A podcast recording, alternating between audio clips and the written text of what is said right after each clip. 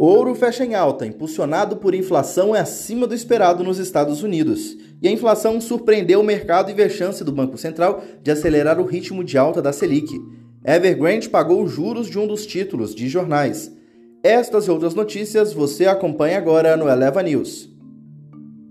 Bom dia! Hoje é quinta-feira, 11 de novembro. O meu nome é Pedro Lixter e este é o Eleva News, o podcast com as informações mais relevantes para começar bem o seu dia.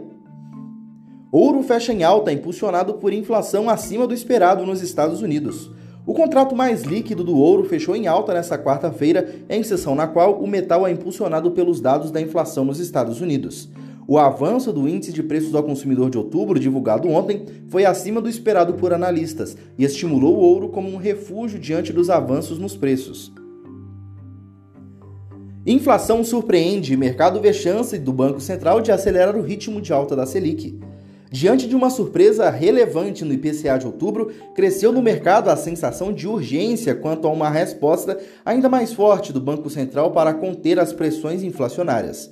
Embora o dia seja de alívio nos juros de longo prazo, o mercado precifica chance considerável de uma elevação superior a 1,5 percentual na Selic em dezembro, e para algumas cenas, a pressão para que o Copom promova um aumento de 2% é crescente. Dólar sobe após salto de inflação nos Estados Unidos, mas expectativa do Copom mais duro limita ganhos.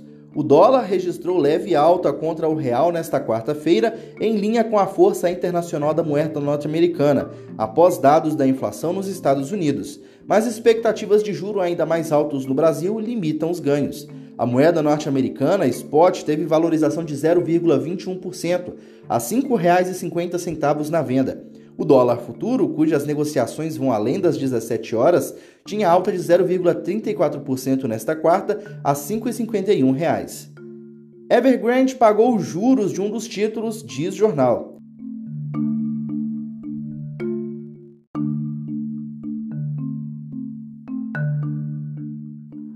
A chinesa Evergrande teria pago os juros pelo menos de um de seus bônus nesta quarta-feira, segundo o jornal The New York Times, citando um credor que não quis ser identificado.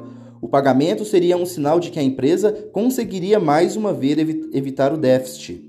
Na agenda do dia desta quinta-feira, 11 de novembro, o Brasil tem pesquisa mensal de comércio de setembro às 9 horas. O Eleva News fica por aqui. Até amanhã.